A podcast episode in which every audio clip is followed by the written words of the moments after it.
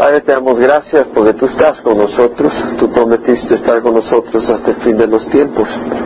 Y Señor, rogamos pues que ahora, si bien esta canción te invita a venir, la invitación, Señor, es de que tú hagas tu voluntad en nuestras vidas, que tú eh, sanes las heridas, que tú tengas acceso a nuestra vida, Señor, para poder sanarla, para poder moldearla, para poder glorificarte en ella, Señor, y, ser el rey de nuestras vidas, Señor.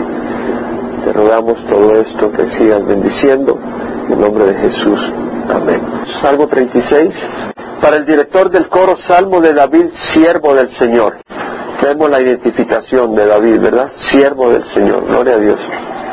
Luego dice, la transgresión habla limpio dentro de su corazón. No hay temor de Dios delante de sus ojos. Porque sus propios ojos la transgresión le engaña en cuanto a descubrir su iniquidad y aborrecerla. Las palabras de su boca son iniquidad y engaño. Ha dejado de ser sabio y de hacer el bien.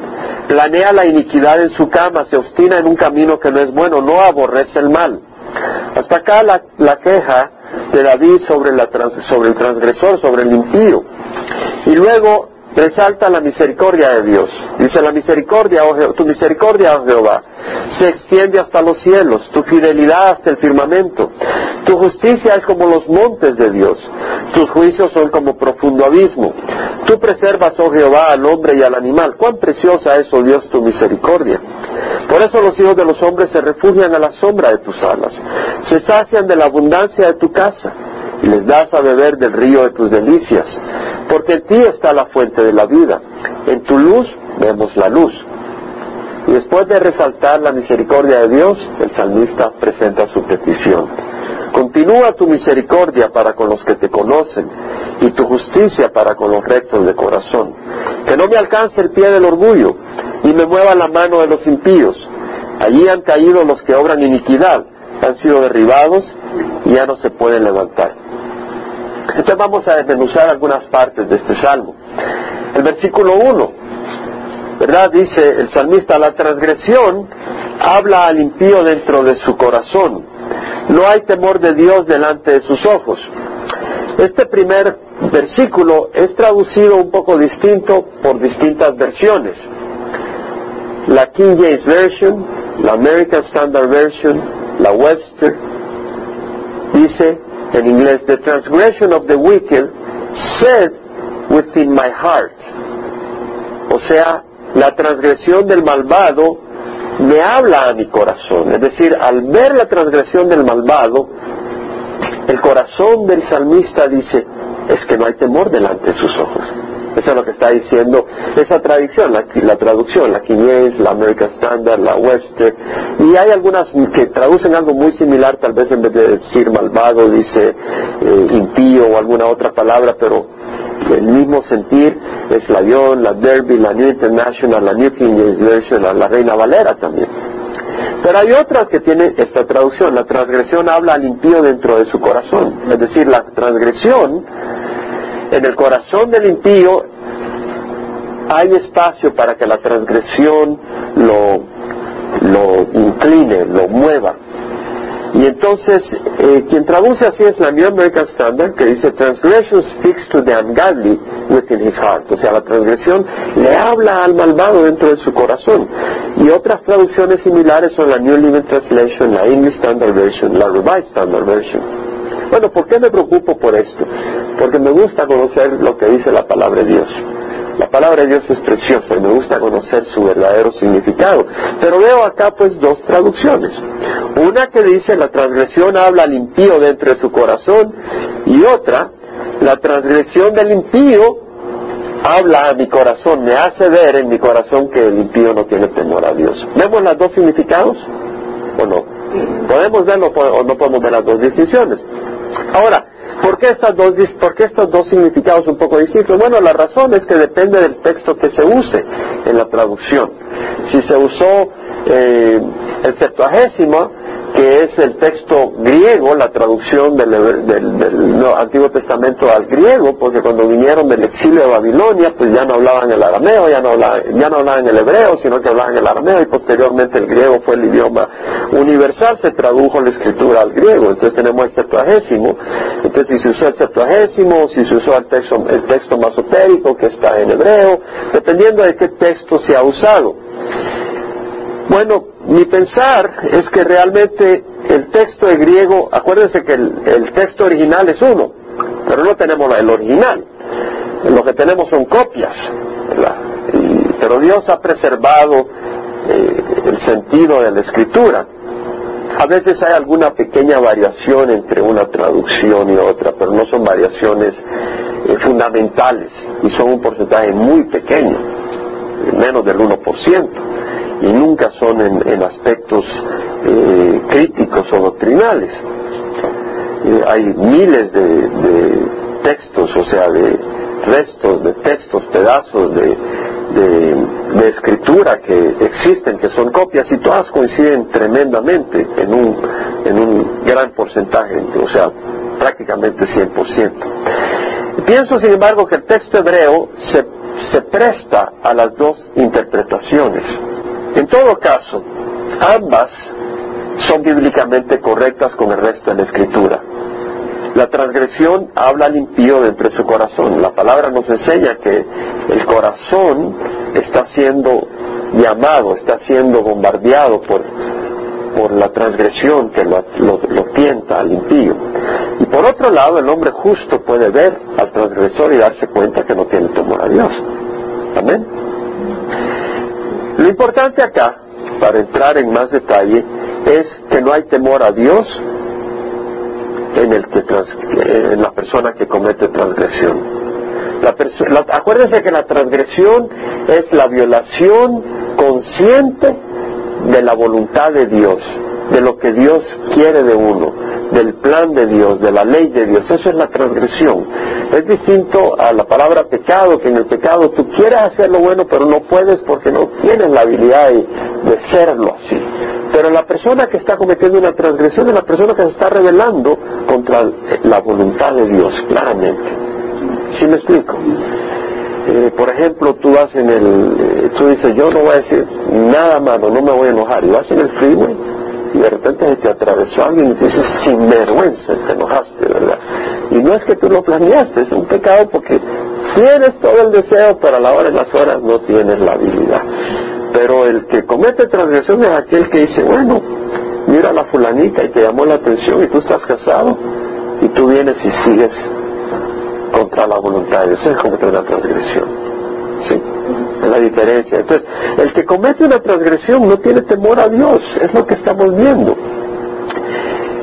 En el segunda de Crónicas, esto es importante, la verdad hermanos, la palabra de Dios es tan preciosa, hay tanto que enseña. Eh, hoy en la mañana, cuando empecé a leer el, Salmo, dije, voy a fluir, no voy a entrar en detalle de palabras y de traducciones, pero cuando empecé a leer, caí en mi propio me tuve que morder la lengua porque dije, bueno, eh, la verdad es que a mí me interesa exponer la palabra, enseñarla, eh, no solo predicar. Pero eso nos lleva a algún aspecto importante cuando empecé a, a desmenuzar esto, la importancia del temor a Dios. Y creo que el Señor nos puede ayudar a ver esto. En Segunda Crónicas, capítulo 19, versículo 4, Josafat, rey de Judá, habitó Josafat en Jerusalén y volvió a salir por entre del pueblo, desde Berseba, que está al sur, hasta la región montañosa de Efraín, al norte de Judá. Esto es cuando el imperio de Israel estaba dividido en el imperio norte y Judá. Y los hizo volver a Jehová, Dios de sus padres. Vemos que Josafat era un hombre que se buscó que el pueblo de Israel, que el imperio de Judá, la gente volviera hacia Dios, no hacia los ídolos, no hacia las aceras, no hacia los baales.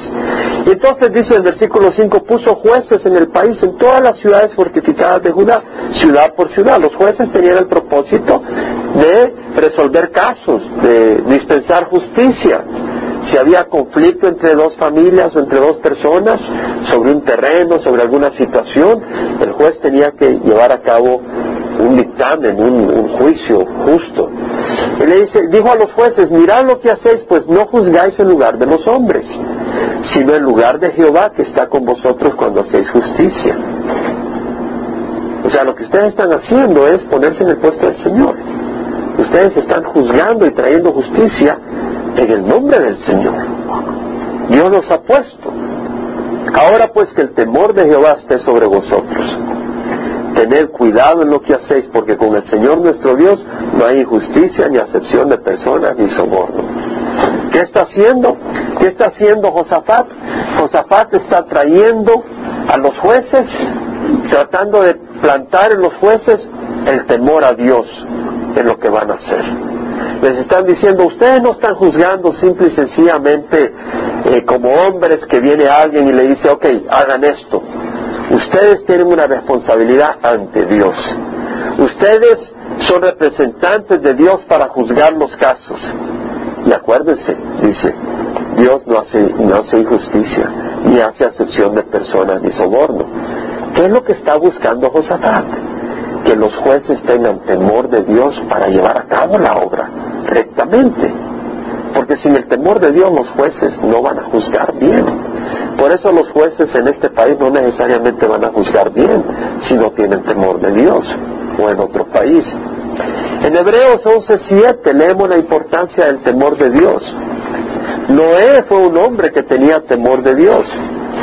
Y hablando el autor de Hebreos sobre la fe de Noé, en el capítulo 11, versículo 7, dice, por la fe Noé, siendo advertido por Dios acerca de cosas que aún no se veían, con temor preparó un arca para la salvación de su casa, por la cual condenó al mundo y llegó a ser heredero de la justicia que es según la fe.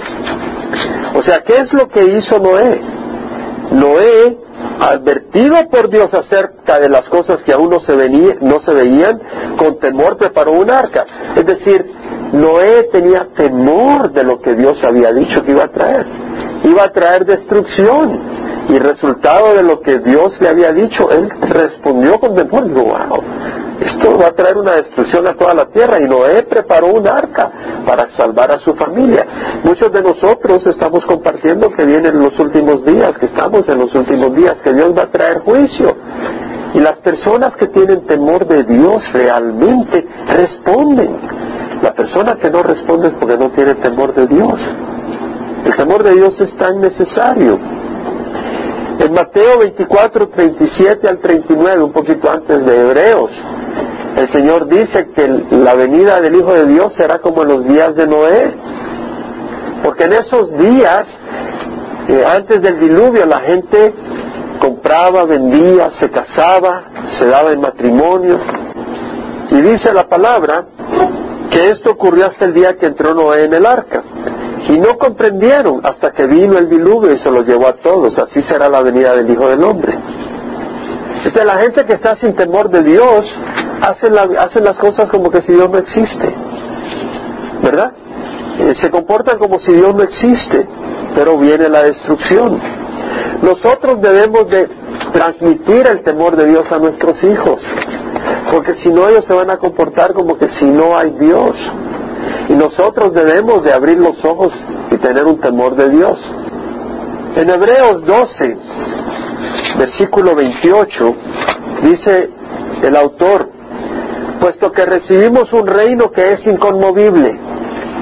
Es decir, el reino de Dios es inconmovible, no va a ser movible por terremotos, no va a ser conmovido por naciones enemigas que tienen ataques nucleares o que tienen guerra biológica o por eh, extremistas. El reino de Dios va a ser totalmente inconmovible cuando Él venga a establecerlo. Y dice, recibimos un reino que es inconmovible. Y luego dice, además va a ser un reino de bendición, no un reino de oscuridad. Va a ser un reino de paz, un reino de amor, un reino de justicia. Y dice, demostremos gratitud. O sea, este mundo es un desorden. Vamos a recibir un reino que es ordenado, que es bonito, que es maravilloso. Y dice, demostremos gratitud. Si vamos a recibir un reino, demostremos gracia a Dios. ¿Cómo? Ofreciendo a Dios un servicio aceptable con nuestro servicio. Es la manera de mostrar gratitud a Dios, con nuestro servicio. Ahora dice, un servicio aceptable. ¿Cómo? Con temor y reverencia, porque nuestro Dios es fuego consumidor. ¿Qué está diciendo? Que nuestro servicio debe ser aceptable. Unas personas dicen, yo quiero servir en la iglesia, ¿no? Pero la pregunta es, ¿vas a ofrecer un servicio aceptable? Entonces, hablamos el domingo de que no queremos ser fariseos, ¿verdad? Porque el fariseo no es aceptable a Dios. El fariseo dice, pero no hace. El fariseo apantalla, presenta una apariencia, pero no es. Busca admiración, busca posición. Realmente no hay un corazón sincero de servir a Dios. Entonces dice, no, no podemos ser así.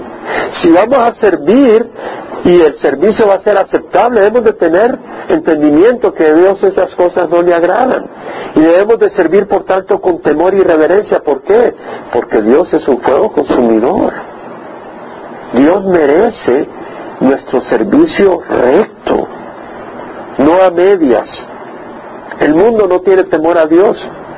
Y por eso tenemos ese desorden. Hablaba, creo que el miércoles pasado, eh, de ese programa que quieren hacer, donde eh, de, Jesús, pero donde Jesús es, se queja de su papá y que su papá pasa viendo videos eh, y que él crece en Nueva York y no sé qué, un desorden, una blasfemia. Entendemos que el mundo no tiene temor a blasfemar al Señor y sabemos que en los últimos días va a aumentar la blasfemia. ¿verdad? El mundo va a ser más blasfemo. El salmista dice, levántate, oh Jehová, no prevalezca el hombre, sean juzgadas las naciones delante de ti, pon temor en ellas, oh Jehová, aprendan las naciones que no son sino hombres. Las naciones se vanaglorían. Y el salmista dice, pon temor en ellas. Bueno, el Señor va a poner temor en ellas en la tribulación. Cuando venga la ira de Dios, esos siete años, las naciones, los pueblos, muchos van a venir al arrepentimiento, muchas personas pero el mundo, el sistema satánico de este mundo va a rebelarse contra Dios y ellos van a ser lanzados a la condenación eterna. Y los que queden, los que vengan al arrepentimiento, los que van a haber recibido temor de Dios, van a popular la tierra. Pero en ese tiempo el Señor va a reinar con mano de hierro. Y la gente va a tener un temor de Dios porque Jesús va a reinar con, con, mano de hierro. En el Salmo 90, 11 dice, ¿quién conoce el poder de tu ira y tu furor conforme al temor que se te debe? Dios es un fuego consumidor. En primera de Pedro 1, 14 al 21, como hijos obedientes, no os conforméis a los deseos que antes teníais en vuestra ignorancia, sino que hacer, así como aquel que os llamó es santo, así también sed vosotros santos en toda vuestra manera de vivir. Ese es un mandamiento, de que debemos de caminar en santidad. Y luego dice, escrito está, sed santos, porque yo soy santo. Es un mandamiento. Y si invocáis como Padre a aquel que imparcialmente juzga, según la obra de cada una, conducíos en temor, vemos acá el temor, en el tiempo, durante el tiempo de vuestra peregrinación. Es decir, debemos de conducirnos con reverencia, con temor a Dios, sabiendo que no fuiste redimidos de vuestra vana manera de vivir heredada de vuestros padres con cosas perecederas como oro y plata, sino con sangre preciosa como de un cordero sin tacha y sin mancha, la sangre de Cristo, es decir, hemos sido redimidos con un precio enorme, la sangre de Jesús. Imagínate un padre, viene y compra un carro de 100 de 200 dólares y se lo da a su hijo, le dice, mira, quiero que use este carro para estudiar, para ir a la universidad, eh, para hacer esto, para hacer lo otro. Bueno, y pues el deseo es bueno, pero si, si el hijo mal usó el carro, pues le va a doler al padre. Pero ahora, si el padre trabajó 30 años para ahorrar porque no tenía fondos, Y trabajó 30 años para lograr ahorrar y comprar ese carro. Y le dice a su hijo, mira, te he comprado este carro porque quiero que vayas a la escuela y estudies y puedas ir y, hagas lo correcto. Y, y, trabajó 30 años. Ese hombre trabajaba 12 horas diarias para poder hacerlo. Y se lo da al hijo y el hijo viene y lo empieza a usar para, desorden, para desórdenes. Sí le va a doler mucho al padre, ¿no? Y sobre todo la insensibilidad del hijo, ¿verdad? Y nuestro Señor no trabajó 30 años para un carro, derramó su sangre en la cruz. Y por 30 años estuvo en este mundo, y más de 30 años, sufriendo en este mundo, ¿verdad? Por nosotros. Entonces dice, Dios ha sufrido por nosotros. Entonces dice, eh, Dios nos llama a ser santos y debemos de conducirnos con temor como una muestra de agradecimiento a Dios, debemos de buscar obedecerles y ser santos, porque Él dio su vida por nosotros. Entonces eh, debemos de obedecerle y ese comportamiento, esa santidad debemos de buscarla con temor, no ligeramente. En Hebreos, vamos a Hebreos capítulo 10, versículo 28. Dice, cualquiera que viola la ley de Moisés muere sin misericordia por el testimonio de dos o tres testigos. ¿Cuánto mayor castigo pensáis que merecerá el que ha hollado bajo sus pies al Hijo de Dios y ha tenido por inmunda la sangre del pacto por la cual fue santificado y ha ultrajado al Espíritu de gracia? Pues conocemos al que dijo, mía la venganza, yo pagaré y otra vez el Señor juzgará a su pueblo. Horrenda cosa es caer en las manos del Dios vivo. Nosotros debemos de tener en mente que nuestro Dios es un Dios santo y que la gracia no es una gracia barata. Si nosotros no tenemos en mente que Dios es un Dios santo y que la gracia no es gracia barata, podemos caer en el error y en los deseos del corazón malvado y, alejarnos de Dios, alejarnos de Dios. El temor es importante, el temor al Señor, el temor a Jehová es el principio de la sabiduría. Con Dios no podemos jugar. David se tomó la libertad de cometer adulterio y sí que pagó duro, ¿verdad? Sí que pagó duro. Sí que vivió para arrepentirse miles de veces su pecado. Él lo hizo a propósito. Él lo hizo consciente. Él se rebeló contra Dios. Él vio a Betsabé, le atrajo, sabía que no era de Dios, pero procedió en contra. No tuvo temor de Dios. Había probado la gracia de Dios, había probado el favor de Dios. Después de eso, la espada no se separó de su familia. Qué tremendo, ¿verdad? Qué tremendo. Absalón mató a su hijo a su hermano, a medio hermano, Amnón. Y Amnón, ¿qué es lo que había hecho? Violó a su, a su media hermana. Y luego Absalón se rebela contra el propio David y terminan matando a Absalón. O sea, todo lo que vino por no considerar que Dios es un Dios santo y es un fuego consumidor y no podemos jugar con Él. No podemos jugar con el Señor. Dios da juicio a su pueblo, Dios juzga a su pueblo, no para condenarnos, si somos de Él no nos va a condenar, pero sí nos va a disciplinar fuertemente. Ahora, si estamos caminando en el pecado, eh, ten cuidado, porque eso ya es el caminar en el pecado. Una cosa es en un momento fallar y luego arrepentirse, y, aunque te arrepientas, el Señor puede traer una disciplina muy dura como le trajo a David, porque David se arrepintió y le trajo una disciplina muy dura, pero el que sigue el pecado no crea de que va a ir al cielo. Pues la palabra del Señor habla claramente. Y no me importa qué teología traigas, de que si tú una vez eres salvo nunca te condenas, o que olvídate de toda la teología. Si tú estás en pecado y sigues caminando en pecado, mi amigo, si tú te mueres, no cuentes con ir a la presencia del Señor. Porque el Señor aquí habla, que el que oya la sangre de Jesucristo eh, se va a ver con un Dios eh, consumidor. En Filipenses 2.12, Pablo dice, amados míos, tal como siempre habéis obedecido, no solo en mi presencia, sino ahora mucho más en mi ausencia, ocupados en vuestra salvación con temor y temblor. Es necesario el balance, ¿cierto hermanos? Es necesario el balance recordar dentro de la gracia también que hay una realidad y que debemos de ser sabios, con Dios no podemos jugar, no podemos jugar con el pecado.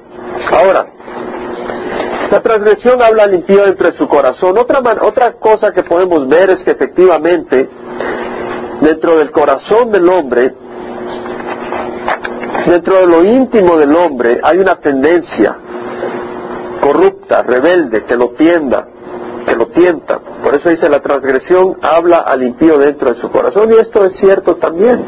En Isaías el profeta dice todos nosotros somos como el inmundo y como trapos de inmundicia todas nuestras obras de justicia. ¿Por qué somos como el inmundo? Porque en lo interior nuestro hay una maldad que tiende a la rebeldía contra lo recto, contra lo bueno. Santiago 1, 13, 14 dice que nadie diga cuando es tentado soy tentado por Dios, porque Dios no puede ser tentado por el mal, a, Dios no le agrada el mal, a Dios no lo tienda la, no lo tienta la maldad, y Él mismo no tienta a nadie, es decir, Dios no busca tentarte para caer, que caigas en el pecado, Dios no, no, no te busca tentar, pero dice cada uno es tentado cuando es llevado y seducido por su propia pasión. Es decir, hay, hay, hay unas emociones en lo interior de nuestro ser que no son buenas. En lo, en lo, íntimo, por eso la transgresión habla limpio entre su corazón. Ahora, el salmista dice, crea en mí, oh Dios, un corazón limpio y renueva un espíritu recto entre mí. El salmista, David se daba cuenta que él necesitaba un nuevo corazón. Y dice, crea en mí, oh Dios, un corazón limpio y renueva un espíritu recto en mí. Y, lo bueno es que Dios está dispuesto a darlo. Y de hecho, toda persona que ha nacido de nuevo ha recibido un nuevo corazón. Y eso lo podemos ver en Jeremías. Jeremías 31. Y es cierto, la prueba, la prueba es que ustedes están acá. Porque están acá porque están buscando el Señor. Están buscando, eh, están, están buscando impregnarse de la palabra de Dios para caminar en la voluntad de Dios quiere decir un nuevo corazón. Nadie dijo que, o sea, no hay una ley que si usted no viene el miércoles se va a ir al infierno. Sin embargo, viene porque usted quiere estar en las cosas de Dios, porque usted quiere crecer en las cosas de Dios, porque usted quiere crecer en rectitud. Por eso está acá, porque quiere alabar al Señor. Usted tiene un nuevo corazón. Antes de venir usted al Señor, con media hora a la semana ya estaba hasta saturado pero ahora no es suficiente ni venir el domingo y el miércoles. Hay que estar en su casa leyendo la palabra, buscando una reunión de oración. Y lo puedo ver cuando vienen los hermanos aquí, vienen con alegría, ¿verdad? Estaba viendo a Margarita cuando estaba entrando, con la gran sonrisa de oreja a oreja. Y de verdad, yo dije, ¿con quién se está riendo? Y no había nadie. Yo estaba viniendo gozota de que vino a, adorar al Señor. Y eso es bonito, porque es un nuevo corazón, ¿no? Vamos a ver en Jeremías 31, versículo 31. Dice, he aquí vienen días, declara Jehová, que haré con la casa de Israel y con la casa de Judá un nuevo pacto.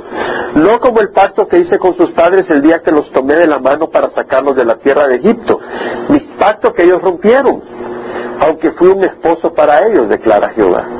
El pueblo de Israel, cuando salió de Egipto, en Sinaí hicieron un pacto con el Señor. Pero ese pacto lo rompieron. ¿Por qué? Porque no estaba en su corazón. Si hicieron un pacto, sí querían salir de la esclavitud y vamos a hacer un pacto con el Señor. Pero caminar en el camino del Señor no estaba en el corazón de ellos. Tenía un corazón idólatra. Pero este es el pacto que haré con la casa de Israel después de aquellos días, declara Jehová. Pondré mi ley dentro de ellos y sobre sus corazones la escribiré y yo seré su Dios y ellos serán mi pueblo. Es decir, el Señor dice, no, el pacto no basta, voy a poner mi ley en sus corazones. Eso es lo que dice el Señor. Y en el libro de Hebreos leemos exactamente eso, que el autor habla de que Dios hizo eso exactamente. En Hebreos 10 dice, versículo 11 al 18, todo sacerdote está de pie día tras día ministrando y ofreciendo muchas veces los mismos sacrificios que nunca pueden quitar los pecados. Pero él, habiendo ofrecido un solo sacrificio por los pecados para siempre, se sentó a la diestra de Dios. El Señor ofreció un sacrificio para siempre, esperando de ahí en adelante hasta que sus enemigos sean puestos por estrada de sus pies. Porque por una ofrenda él ha hecho perfectos para siempre a los que son santificados. Ok. Dios por una ofrenda, la de Jesucristo, nos ha perfeccionado, es decir, nos ha hecho aceptables a Dios. Ahora, el Espíritu Santo nos da testimonio porque después de haber dicho, este es el pacto que haré con ellos, después de aquellos días, dice el Señor, pondré mis leyes en su corazón y en su mente las escribiré, añade, y nunca más me acordaré de sus pecados e iniquidades. Ahora bien, donde hay perdón de estas cosas, ya no hay ofrenda por el pecado. ¿Qué está diciendo? Está haciendo referencia a lo que decía Jeremías 31 y está diciendo que Jesús ofreció un sacrificio para el perdón de todos los pecados y luego está diciendo en su mente las escribiré y nunca más me acordaré de sus pecados e iniquidades. ¿Por qué nunca más me acordaré de sus pecados e iniquidades? Porque Él ya pagó por esos pecados e iniquidades. Pero note que cuando cita a Jeremías también incluye pondré mis leyes en su corazón y en su mente las escribiré. Es lo que el Señor ha hecho con nosotros, nos ha dado un nuevo corazón. Nos ha dado un nuevo corazón. Entonces, nosotros tenemos un corazón nuevo. Y esa es la única solución. Un corazón donde Dios ha escrito su voluntad y su deseo en nosotros. Ahora, siguiendo el capítulo 36 de Salmos, continúa el salmista. En sus propios ojos la transgresión le engaña en cuanto a descubrir su iniquidad y aborrecerla. Es decir, el inicuo, el impío, no tiene temor a Dios. Y si Dios no está en su mente, su iniquidad, su transgresión, puede sobre él. Él, no, realiza la maldad, no realiza, eh, no la odia, se siente como pez en su agua. Se siente bien en su transgresión, no tiene, no tiene una conciencia rota, está en su maldad. Dice, las palabras de su boca son iniquidad y engaño. O sea, el impío que no tiene temor a Dios habla maldad, habla pecado y además engaña dice cosas para engañar, para atrapar, para, para persuadir, para lograr sus propósitos. No hay sinceridad, no hay luz. Ha dejado de ser sabio y de hacer el bien. Ahora vea bien. Dice, ha dejado. Qué interesante. Quiere decir que en algún momento mostró alguna sabiduría. En algún momento hacía el bien. Por eso no es importante solo empezar. Es importante llegar a la meta. Es importante llegar a la meta. Y por eso necesitamos de alimentarnos de la palabra, necesitamos el, consejo de los hermanos, pues si no, no llegamos a la meta, hermanos. El libro de Hebreo nos exhorta a, congregarnos. Ha dejado de ser sabio. Ahora vea de que no basta hablar. De hecho, las palabras de la boca del impío son iniquidad y engaño. Pero dice, no, hay que ser sabio y hay que hacer el bien. El temor a Jehová es el principio de la sabiduría. ¿Y quién es el sabio? El que pone la palabra de Dios en práctica. ¿No dijo el Señor Jesucristo en Mateo 7 eso? ¿Mm? En Mateo 7 nos habla de la persona sabia, cualquiera que oye estas palabras mías y las pone en práctica, dice, es semejante a un hombre sabio que edificó su casa sobre la roca y cayó la lluvia y vinieron los torrentes y soplaron los vientos y, azotaron la casa. Pero no cayó porque fue fundada sobre la roca. Eso es Mateo 7, 24 al 27. Pero el que oye estas palabras mías y no las pone en práctica es semejante a un hombre insensato que construyó la casa sobre la arena. Y cayó la lluvia, vinieron los torrentes soplaron los vientos, azotaron la casa y fue una gran destrucción. Entonces, hermanos, eh, estudiamos, leemos, oímos, meditamos. ¿Qué tal si tomamos a pecho que es importante poner en práctica la palabra que oímos? Porque es fácil no ponerla en práctica. Es fácil no ponerla en práctica. Es fácil no ponerla en práctica. ¿Quién puede decir amén?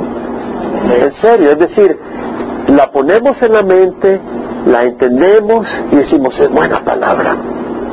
Pero a la hora de las horas, en el fuego de la batalla, es la carne la que manda. Y no puede ser así. Eso es ser insensato. Eso es no tener temor a Dios. 26.4. Planea la iniquidad en su cama. No hay temor a Dios. Ahí en su cama piensa de fornicación, o piensa cómo va a robarle más a la gente, cómo la va a estafar, cómo va a vender un producto malo. Se obstina, hay terquedad, hay, perseverancia en un camino que no es bueno, no aborrece el mal. ¿Cómo podemos aprender a aborrecer el mal? Bueno, si tú te acostumbras a comer algo que es sucio y todo, te acostumbras. Pero si te acostumbras a comer algo de excelente calidad, todo de buena calidad, fresco, cuando te dan algo que no es de buena calidad, no te gusta. ¿Verdad? Entonces, para aborrecer lo malo, hay que amar lo bueno. Y entonces, cuando conocemos la palabra del Señor, cuando amamos al Señor, cuando nos alimentamos de su palabra, cuando buscamos en oración experimentar a Dios, vamos a odiar el mal, vamos a aborrecer lo malo. En Romanos 12.9, el amor se hace sin hipocresía, aborreciendo lo malo, aplicándoos a lo bueno. Judas 1.23 dice, aborrecer la ropa contaminada por la carne. ¿Qué quiere decir? Que la ropa que tiene un mensaje sensual e inmoral, la debemos de aborrecer. Eso dice Judas 1.23. Entonces los padres debemos de educar a nuestros hijos a vestirse con pudor, lo mencioné en el púlpito este domingo. No debemos de permitir que nuestros hijos se vistan eh, de una manera que no honra al Señor, es necesario. Ahora dice, después de hablar del impío que no tiene temor a Dios, el salmista dice, tu misericordia, oh Jehová, se extiende hasta los cielos. El amor de Dios hacia nosotros, su compasión. Tu fidelidad hasta el firmamento, Señor, es fiel. Tu justicia es como los montes de Dios. La justicia de Dios, ¿qué quiere decir? Que la rectitud de Dios es tal que Él ha prometido responder por nosotros si nosotros lo hacemos a Él nuestro refugio. Entonces Él va a ser justo, Él va a ser recto en su promesa. Él no se va a hacer para atrás. Él va a ser justo. Si nosotros nos refugiamos en Él, Él va a cumplir su promesa. Tu justicia es como los montes de Dios. Tus juicios son como profundo abismo. Tus juicios, un abismo como un mar profundo. ¿Qué quiere decir? Hay personas que andan juzgando, ¿verdad? Por las apariencias. Son juicios shallow en inglés. Pachos. ¿Cómo dicen en, México? Algo que no es profundo. ¿Cómo dicen? Superficiales. ¿Cómo? Superficiales. Gracias. Allá en Centroamérica decimos pacho. ¿Puedes estar? Pacho. Quiere que pachito, está pachito. Se metes al agua, está pachito, no te llega al tobillo, no te llega a la rodilla. Está pachito. No es de panchito, no te no es panchito. Entonces, eh, pero vemos acá, dice, eh, tus juicios son profundos. El Señor, como Él ve las cosas, Él, él, él las ve de veras, no por las apariencias. Tú preservas, oh Jehová, al hombre y al animal. Cuán preciosa es, oh Dios, tu misericordia. Vemos que el Señor en su misericordia ha preservado la fauna, la flora, a pesar de todo lo que hace el hombre, todas las locuras que hace. Por eso los hijos de los hombres se refugian a la sombra de tus alas, se sacian de la abundancia de tu casa y les das a beber del río de tus delicias. Esta es palabra de Dios. Dice que Dios le da a beber al ser humano que se refugia en él del río de sus delicias debemos de tomar del río de las delicias del Señor. Muchas veces andamos angustiados, ¿verdad? Y necesitamos venir y tomar del río de las delicias del Señor. Venir y alabar al Señor. Venir y buscar su palabra. ¿Qué dice el Señor? En, Juan 7 dice que en el último día de la fiesta Él se puso de pie y dijo, si alguno tiene sed, que venga a mí y beba. Porque todo el que bebe todo el que viene a mí, como dice la Escritura, lo más profundo de su ser brotarán ríos de agua viva, ríos frescos del Espíritu Santo. O el encuentro que tuvo Jesús con la samaritana cuando iba para Galilea de, Judea, iba para Galilea, habían encarcelado a Jesús, a, Juan, perdón, iba para Galilea, pasó por Samaria y eh, paró en, en una ciudad que se llamaba Sicar, junto al pozo de Jacob, y ahí tuvo el encuentro con la samaritana. Y le dice, dame de beber, le dice a la samaritana. Dice, ¿cómo, tú como siendo judío me, me dices a mí que te debe beber? Si no hay trato entre los judíos y los samaritanos, ¿verdad? pareciera que Jesús estaba humillando, diciendo, dame a mí de beber, ¿verdad? tratando con, una mujer que supuestamente para los judíos las samaritanas eran, los samaritanos eran basura, ¿verdad? Y bueno, el Señor interesante a nosotros nos dice que le demos de beber. ¿Cómo? Dice que si le damos de beber a alguien en nombre del Señor, le estamos dando de beber a Él, ¿no? Nos está dando ese privilegio. Nos está dando el privilegio de servir a otros y servirle a Él de esa manera. Pero bueno, en esa conversación, eh, el Señor le dice, bueno, si tú sabes, si tú supieras el don de Dios y quien te dice, dame beber, tú le hubieras dicho, le hubieras pedido agua y Él te hubiera dado eh, agua viva, ¿verdad? Entonces vemos de que el Señor eh, ofrece agua viva. En Juan 4 vemos que la samaritana le dice al Señor, pero si no tienes con qué sacar agua y el pozo es profundo, ¿cómo me vas a dar agua de beber?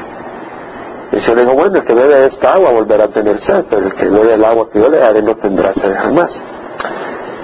Bueno, me hace pensar de que nosotros necesitamos venir a beber del pozo del Señor constantemente esa es la respuesta para poder refrescar nuestro corazón, beber del pozo del Señor. Y Él dice, ¿verdad?, que el que beba de esa agua no volverá a tenerse agua. No quiere decir que no vamos a tener tribulaciones, pero en medio de las tribulaciones, en medio del desierto, necesitamos venir y beber del pozo del Señor. Beber del pozo del Señor, de nuevo, es en tu, en tu casa, buscar al Señor, orar, a veces, tal vez no es en tu casa, pero aquí en la congregación, venir y alabar al Señor. O con algún hermano buscar al Señor, alguna hermana y buscar al Señor. Y orar y refrescar tu corazón. Hablaba con Hortensia, le decía, se reúnen a orar, ¿cómo va la reunión de oración? Bien, hermano, entre mujeres nos reunimos y, oramos y, y descargamos el corazón. ¿verdad? Y digo, bueno, qué bonito, porque ese es el propósito, venir a descargar, venir a refrescar el corazón. Ah, cuando tú vas con otra persona y con esa persona oras y descargas tu corazón, sientes también una frescura. Sientes, eh, cuando oras con otra persona, y las palabras de ánimo de otra persona, es el Señor el que te está refrescando a través de otra persona. Así nos da de beber el Señor. Hay amigos, hay amigas con las que puedes orar y que refrescan tu corazón, que te van a dar palabra de ánimo. Es el Espíritu Santo, ¿verdad? Donde está el Espíritu Santo tiene que ocurrir eso. Y nosotros somos templos del Espíritu Santo. Yo en lo personal pienso en algunos amigos eh, que en alguna ocasión hablo y conversamos y y vamos a orar el uno por el otro y tal vez eh, comparten alguna palabra y me refrescan o tal vez oran y me refrescan al orar es el Espíritu Santo pero entonces necesitamos porque dice Él nos da a beber de río sus delicias porque en ti está la fuente de la vida bueno el Señor es la fuente de la vida el Señor no lo busquemos en otro lugar cuando se pone dura la cosa no busquemos otro lugar. Pedro dijo, Señor, ¿a quién iremos? Solo tú tienes palabras de vida. No busquemos otro lugar, tengamos cuidado de buscar otro lugar.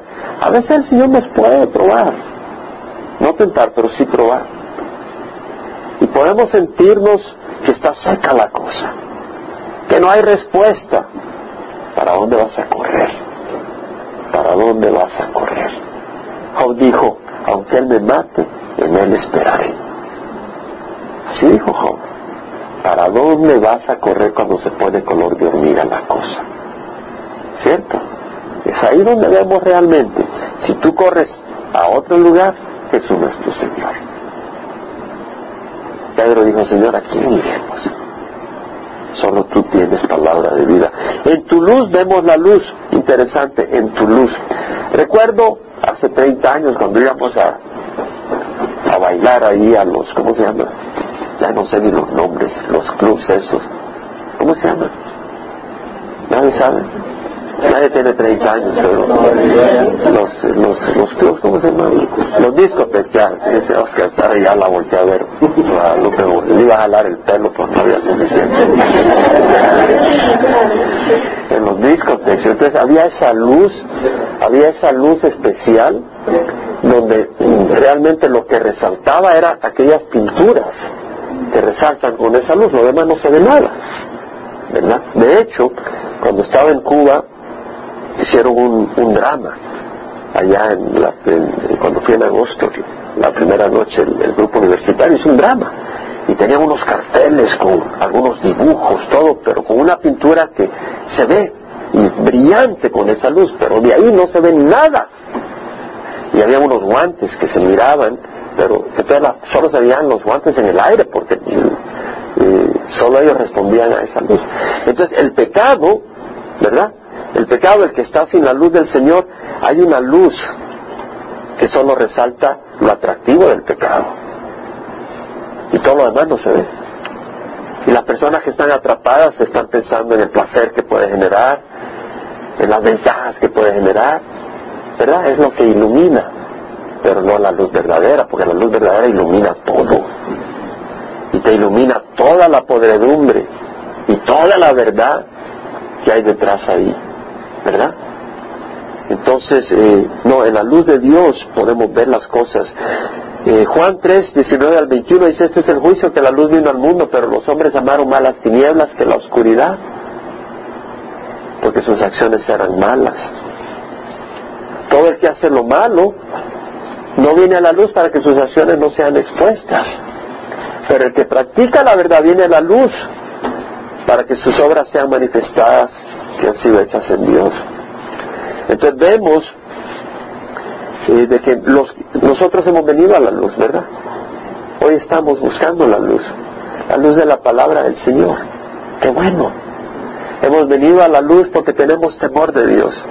Hemos venido a la luz porque no queremos caminar en oscuridad porque entendemos que que camina en la oscuridad va a pagar por eso. Y además porque entendemos que Dios nos ha llamado a vivir una vida santa. Entonces venimos a la luz para ser reforzados, para ser fortalecidos. ¡Qué bueno! Tenemos un nuevo corazón. No venimos a la fuerza, venimos buscando de Dios. Y eso es lo que dice, en tu luz vemos la luz. Entonces luego viene el salmista y dice, continúa tu misericordia para los que te conocen. Es para los que le conocen los que buscan al Señor, y tu justicia para con los rectos de corazón. Hay rectos de corazón, los que hemos recibido un nuevo corazón, los que hemos nacido de nuevo. Que no me alcance el pie del orgullo. El salmista se da cuenta de que necesita la ayuda de Dios dentro de todo.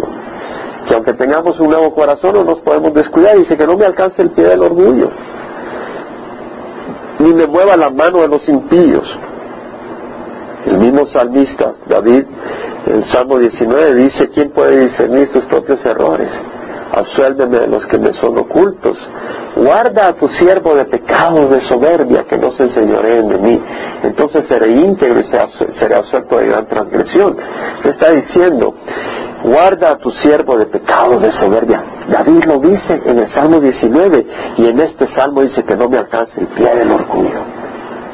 Interesante porque cuando Samuel fue a escoger a un rey de los hijos de Isaí, al que escogió fue al más manso, no al menos impresionante, ¿cierto? Y sin embargo, David, eh, que no era arrogante, dice que no me alcance el pie del orgullo, que no alcance, y me mueva la mano de los impíos, dice, existe el potencial, aunque tengo un nuevo corazón, puedo ser atraído por el pecado por eso tenemos que tener cuidado. Allí han caído los que obran iniquidad, han sido derribados y no se pueden levantar. Bueno, creo que este salmo, que era corto, y hemos expandido un poco sobre él, nos enseña varias cosas.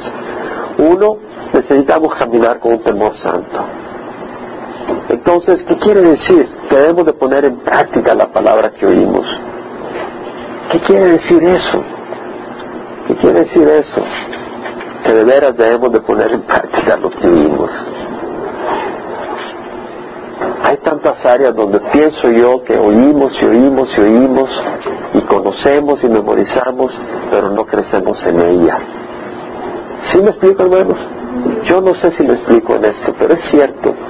Hay tantas áreas y tenemos que pedirle al Señor que nos ayude a ponerla en práctica para madurar, para realmente crecer en el Señor y tener esa madurez que le trae gloria y honra al Señor. Necesitamos la ayuda del Señor, necesitamos un compromiso.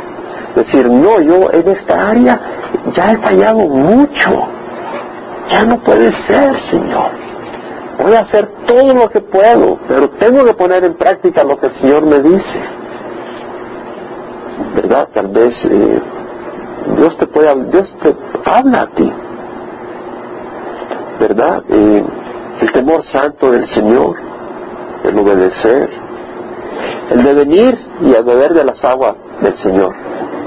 ¿Verdad? Dice del río de sus delicias. Beber del río de las delicias del Señor. Yo creo que la alabanza es uno de los ríos de la delicia del Señor porque a través de ella el Espíritu Santo, cómo refresca nuestro corazón. Y la palabra también. A mí la palabra del Señor me refresca tanto. Sentarme a oír la palabra del Señor me encanta. ¿Y por qué me refresca? Me refresca. Y estar en la congregación me refresca. Estar con los hermanos, ahí estar juntos. Y, por ejemplo, cuando vamos a las montañas a Tuntes, ya nos sentamos y comemos y luego nos sentamos a leer la palabra del Señor. Pero estamos gozosos, estamos bebiendo. ¿No? Y espero que en la congregación cuando venimos también nos refrescamos ahí, bebemos del, del río de las delicias del Señor. Y que el nos ayude a caminar en humildad, que no nos mueva la mano.